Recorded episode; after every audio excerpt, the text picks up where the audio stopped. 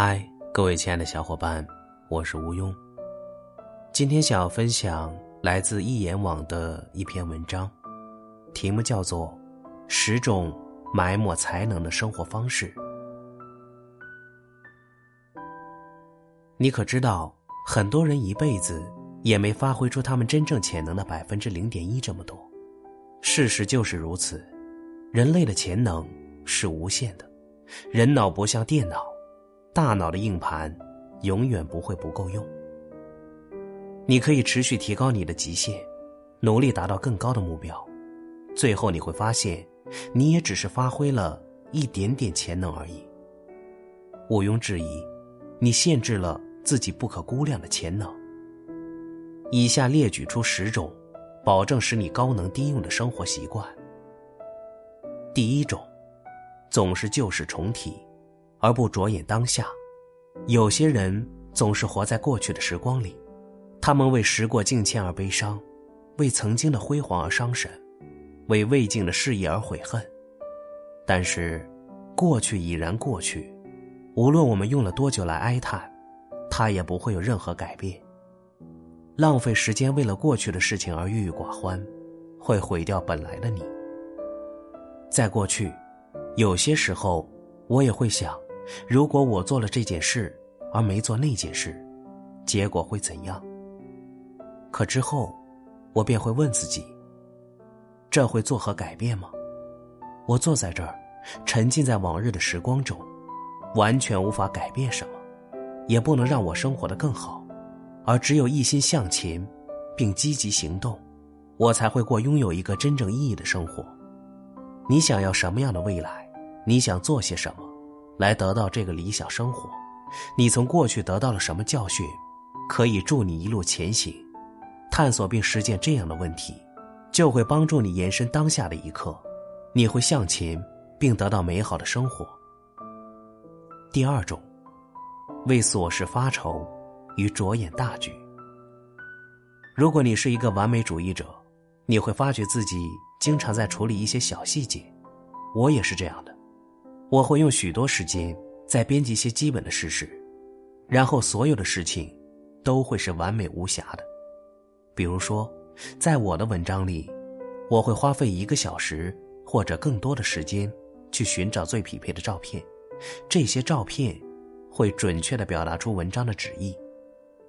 我会耗费几个小时去打理我的博客和论坛，所以读者们在阅读时会感觉非常棒。但最终我却意识到，我确实在这些小细节上十分用心，可是我并没有最好的利用时间。根据八十二十原则，百分之八十的结果得益于百分之二十的时间。为了得到最后的百分之二十结果，以达到完美的百分之百，我们必须要耗费百分之八十这么多的努力。有些人也许觉得，我们应该竭尽全力。以达到最好的目标，我虽然也赞同这一点，可是这一点在某些情况下并不凑效。比如说，虽然为每篇博客配一张完美的图确实令人庆幸，可是为了这些而花费的时间，却阻止了我做更大价值的工作，比如写一本新书，或者为我的读者带来更多的挑战。后者的价值要高于寻找一张图片，这一点不言而喻。着眼大局可以帮助你看清什么更重要，然后你可以根据重要性重新分配精力。第三种，被小事所影响。有些时候，我们也许会被一个商人的言论所影响，或者一个小挫折而阻碍。虽然产生的情绪是正常的，可是，在长远来看，这些事情通常并不重要。一种去检验一件事情是否值得去想的方法，就是问自己：一年后我还会在意这个事情吗？三年后呢？五年后呢？甚至十年后和三十年后呢？如果答案是否定的话，那这件事就很可能并不值得你花费精力去思考，把注意力集中在那些长远来看更重要的事情上吧。第四种。将你的苦境归咎于别人。在生活中有没有什么事情，你总是归咎于别人的问题？你是否会因为没有理想的工作而责怪经济环境的不佳，责怪你的父母给你遗传的胖子基因，指责你的上司给你的工作负担，或者谴责这个世界不给你多一些机会，还有这个宇宙没有为你营造一个梦想中的人生？你有多大可能实现梦想，取决于你承担了人生中的多少责任。当你责怪了别人或者别的东西，你就在否认承担责任。你赋予别人的权利超过了你自己的。譬如，当你责怪你父母导致了你的肥胖，你还会继续这么胖下去，因为你认为他们才是导致肥胖的原因。你永远不会行使自己的权利去改变这个情况，直到有一刻，你承担了这个责任。当你为你的生命。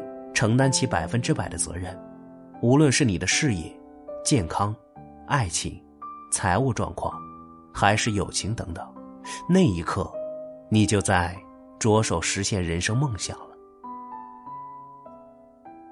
第五种，抱怨。一两次去发泄情感，当然无可厚非，但是如果总是抱怨，会让你成为一个负极磁场。无论何时，只要你去抱怨。你就在给宇宙注入负能量。你用来抱怨的每一秒钟，都本应是用于创造更美好的生活的。如果你可以为了改善生活而采取措施，而不是一味的抱怨，这样，你便向你的梦想跨进了一步。第六种，事必躬亲。你是一个什么事情都要自己去做做看的人吗？我也是。但是我却发现，这让我失去很多。我去尝试做所有事情，比如一些基本的事实、不重要的细节，那都会意味着你不能做更多重要的事情，比如你的最高目标和最好的梦想。学会委派、外包业务，或者把一些不重要的事情移出你的计划，扩展自我到更重要的事情中去。你会发现，你的成果会产生很大的变化。第七种，设立小目标。许多人喜欢设立小的目标，因为他们害怕失败。实际上，他们害怕的是意识到他们有能力去做更多事情，而他们却浪费了这些时间和梦想。你是有能力去做每一个你想做到的事情的，不要再设立小小的目标。而要在今天，把眼光放得更远大一些吧，这是你欠你自己的一个目标。第八种，把不开心封锁起来。封锁情绪就好像在设置一个炸弹，它们迟早都会爆炸的。每一次你放进去一些情绪，你的行李就会沉重一些。处理情绪最好的方法，就是无论开心或者不开心，都要把它们公开。或者表现在脸上。不要把你的问题藏起来，如果你这样做，就是让自己逃避问题。我找到一个很好的方法去清除感情行李，就是练习用大脑甩掉它们。这样，你可以在十到十五分钟内去除这些情绪。尝试一下，你马上就会觉得很轻松。第九种，觉得你无法做到。正如亨利·福特所言：“无论你觉得你行不行，你都是对的。世界上没有什么比我们的信念更加强大有力了。这些信念就是我们来聚焦这个世界的尽头。如果我们觉得自己不具备这个能力，那大脑就会找到证据来证明这个想法。